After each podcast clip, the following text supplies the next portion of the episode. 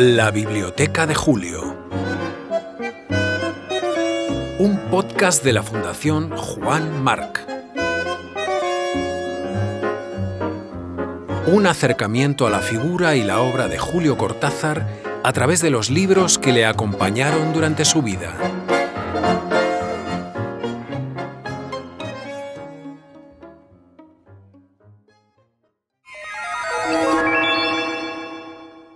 ...23... La pasión según G.H. Clarice Lispector, editora do autor. Río de Janeiro, 1964. A juzgar por la cantidad de libros de la brasileña que guarda en sus estantes, algunos por partida doble en español y portugués, Lispector es una autora por la que nuestro bibliotecario siente especial predilección. Tiene Lazos de familia, La Legión extranjera, La manzana en la oscuridad y este. El libro merecía una presentación mejor que esta austerísima cubierta violeta, obra de Renato Viana, con el título en blanco y negro y el nombre de la autora en blanco. Ha llegado hasta aquí lo mejor que ha podido, arreglado con cinta adhesiva. Por lo que leemos en la dedicatoria, se trata de un regalo, no alcanzamos a apreciar de quién, pero sí sabemos el año, 1972. Además, descubrimos que previamente Julio ha pedido a esta persona que busque a Clarice aprovechando un viaje a Brasil. La dedicatoria, garabateada en portugués, dice así. Cortázar, estuve en Río de Janeiro, donde mora y vive Clarice, pero no la encontré. Estará de viaje. Bien, amigo, este libro ahora es tuyo. Es una pena que esté todo anotado, y lo peor es que las anotaciones son del año 1964. Terrible para nosotros, los brasileños. Aún así, creo que lo apreciarás.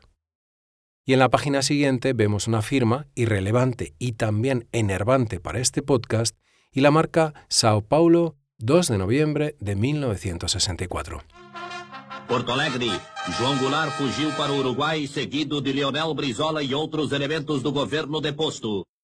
E as Forças Armadas, elas próprias, mais do que ameaçadas, foram chamadas, praticamente intimadas, a cumprir a missão que o momento lhes impunha restabelecendo a ordem e livrando o país dos trapos vermelhos que ameaçavam Democracia. Democracia é aplicação da lei.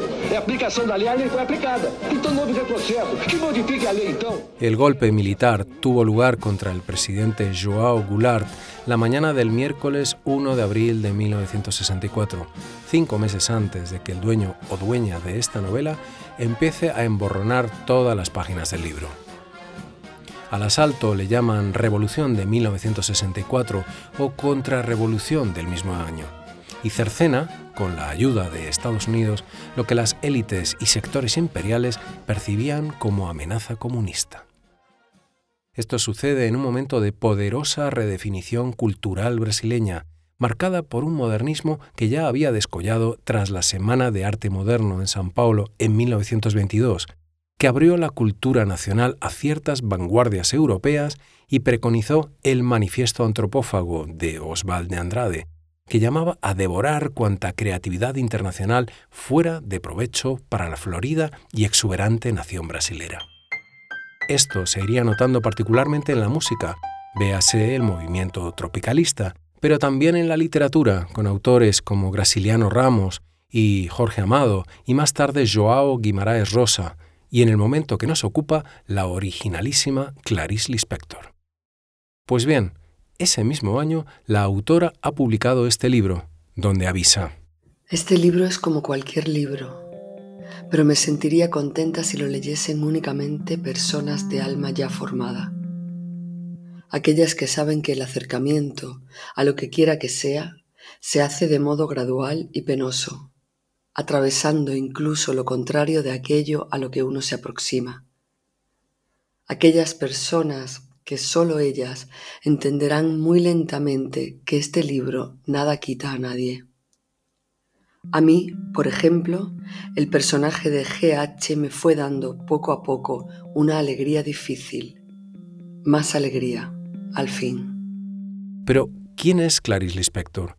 Esa magnética autora de origen ucranio y nacionalidad brasileña que antes de novelista ha sido periodista, poeta, abogada, modelo. Una irrepetible autora nacida en 1925 en Chechelnik, Ucrania, bajo el nombre de Chaya Pinyasovna Lispector. A los dos meses llega ya a Brasil. Va a residir en Recife y en Río de Janeiro, aquí a partir de los 12 años. Estudia Derecho y ejerce el periodismo y se casa a los 18 con un diplomático con el cual tiene dos hijos y viaja por todo el mundo, y del que se separa en 1960. Muere en 1977 en la capital carioca. Es traductora y como Cortázar lleva a su idioma la obra de Edgar Allan Poe, también la de Oscar Wilde, Agatha Christie, Anne Rice. Si La Pasión, según GH, está considerado por muchos la obra maestra del inspector, es porque contiene la complejidad de intensidad, el enigma y el espíritu radical habituales en su literatura, marcada, según ella, por su no estilo. El libro empieza con seis guiones, uno detrás de otro, y estas palabras. Estoy buscando, estoy buscando, estoy intentando comprender intentando dar a alguien lo que viví y no sé a quién, no quiero quedarme con lo que he vivido. No sé qué hacer con ello. Le tengo miedo a esta desorganización profunda. Desconfío de lo que me ha ocurrido. Me ha pasado algo que quizá por el hecho de no saber cómo vivir, viví como si fuera otra cosa. A eso querría llamarlo desorganización y tendría la seguridad de aventurarme, porque después sabría a dónde volver, a la organización anterior.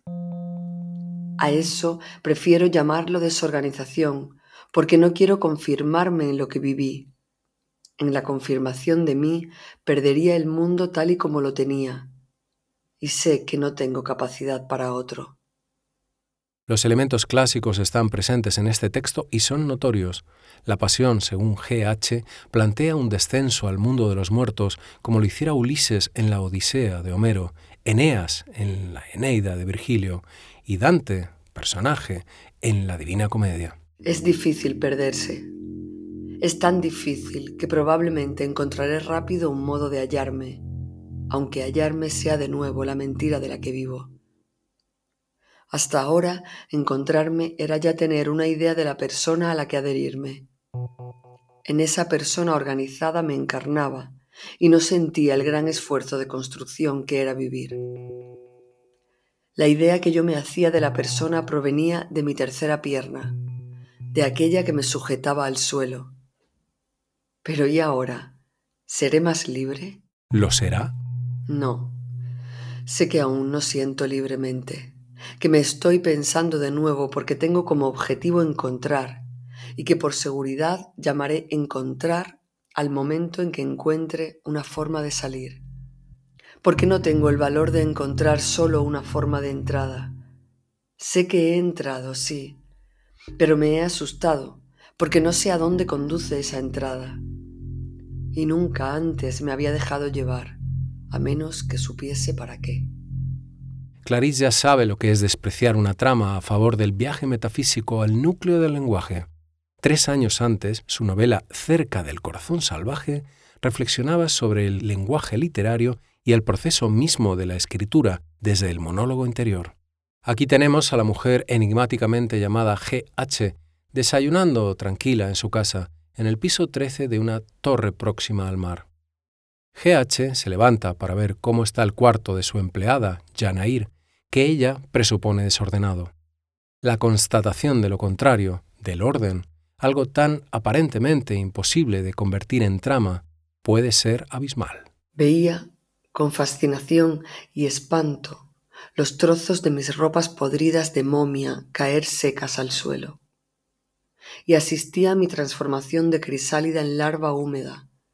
Las alas, poco a poco se encogían chamuscadas y un brillante vientre todo nuevo y hecho para la tierra, un vientre nuevo renacía. De GH, iniciales que refieren a esa escultora de mediana edad, soltera y sin hijos, expareja de alguien de quien no sabremos mucho más, crece el personaje y su experiencia inefable en comunión con una nada plena. Qué cansada estoy. Mi deseo ahora sería interrumpir todo esto, insertar en este difícil relato, por pura diversión y descanso, una historia estupenda que hoy, un día de estos, a propósito de por qué se separó una pareja. Conozco tantas historias interesantes y también podría, para descansar, hablar de tragedias. Conozco tragedias. Preguntada en esta entrevista para la televisión brasileña, una de las pocas en que podemos verla y escucharla, cuál de sus obras es la de más alcance para el público joven, Lispector cita La Pasión según GH y cuenta que un día un profesor de literatura le dijo que la había leído cuatro veces y aún no se había enterado de qué iba, mientras que una chica de 17 años le había dicho que era su libro de cabecera. De seus trabalhos, qual aquele que você acredita que mais atinja o público jovem? Depende, depende inteiramente. Por exemplo, o meu livro A Paixão Segundo GH, um professor de português do Pedro II veio lá em casa e disse que leu quatro vezes o livro e não sabe do que se trata. No dia seguinte, uma jovem de 17 anos, universitária, disse que este livro é o livro de cabeceira dela. Quer dizer, não dá para entender. Tan incomprensível como clarividente, é aqui um exercício tan lingüísticamente transgresor como psicológicamente complejo, existencialista hasta lo infernal.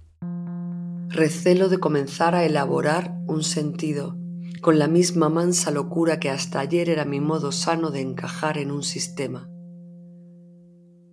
Precisaré con esfuerzo traducir señales telegráficas, traducir lo desconocido a un idioma que desconozco y sin entender siquiera para qué sirven las señales. Toda comprensión intensa es finalmente la revelación de una profunda incomprensión. Todo momento de hallar es un perderse a uno mismo. Lo indecible me será dado solamente a través del lenguaje. El libro está marcado por el encuentro de la enigmática GH con un insecto, lo que nos lleva inevitablemente al Gregor Samsa de Kafka. Aquí, sin embargo, no hay metamorfosis de la protagonista, sino apertura de ésta a otros planos de existencia donde conviven el enfoque platónico, el paraíso perdido judeocristiano y lo psicoanalítico. La cucaracha con la materia blanca me miraba. No sé si me veía. No sé lo que ve una cucaracha. Pero ella y yo nos mirábamos y tampoco sé lo que una mujer ve.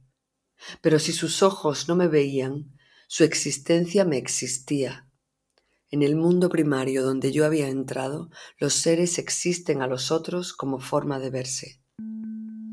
Y en ese mundo que yo estaba conociendo hay varias formas que significan ver. Uno mira al otro sin verlo, uno posee al otro, uno come al otro, uno está solo en un rincón y el otro está allí también. Todo eso también significa ver. La cucaracha no me miraba con los ojos, sino con el cuerpo. Si la pérdida de la individualidad es el conflicto primordial, la consecuencia ineludible a la que conduce es un vacío infernal. Cuando de noche Él me llame, atrayéndome al infierno, iré. Desciendo como un gato por los tejados. Nadie sabe, nadie ve. El infierno es la boca que muerde y come la carne viva sanguinolenta, y quien es comido grita con el regocijo en la mirada. El infierno es el dolor como gozo de la materia, y con la risa del gozo las lágrimas brotan de dolor. Y la lágrima que viene de la risa de dolor es lo contrario de la redención. Yo veía la inexorabilidad de la cucaracha con su máscara de ritual, Veía que el infierno era eso, la aceptación cruel del dolor. Decimos, con el experto uruguayo Jorge dos Santos Silveira, titular de literatura en el Centro Regional de Profesores del Sur Atlántida, que la prosa de Clarice Lispector en GH constituye una mirada de mujer sobre el ser humano y el universo, a través de innovaciones formales, pero recogiendo largas tradiciones culturales de diversa índole, el pensamiento grecolatino, egipcio, hebraico, medieval, entre otros, para plantear como eje temático la construcción de la identidad al mismo tiempo que se construye la novela como obra. El infierno es mi máximo. En su estudio Innovación y Tradición en la Pasión según GH, el profesor abunda en el discurso ético-ontológico que condena a la apatía desde la Edad Media con Dante y posteriormente con Baudelaire, T.S. Eliot y Ezra Pound. He aquí una gigantesca indagación metafísica, una exploración filosófica sobre la existencia humana. El libro nos lleva al límite. ¿Qué hago ahora? Debo encararme con toda la visión, aunque ello implique una verdad incomprensible. O debo dar forma a la nada, y esta será mi manera de integrar en mí mi propia desintegración. Estoy tan poco preparada para entender. Cortázar busca a Clarís. En esos tiempos anteriores a Internet no es tan fácil dar con alguien. Si la encuentra o no, es algo que se nos escapa. Viven en distintos mundos. Tal vez.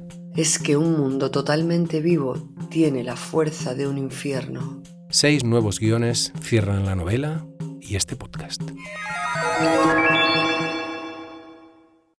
Acabas de escuchar La Biblioteca de Julio, un podcast de la Fundación Juan Marc.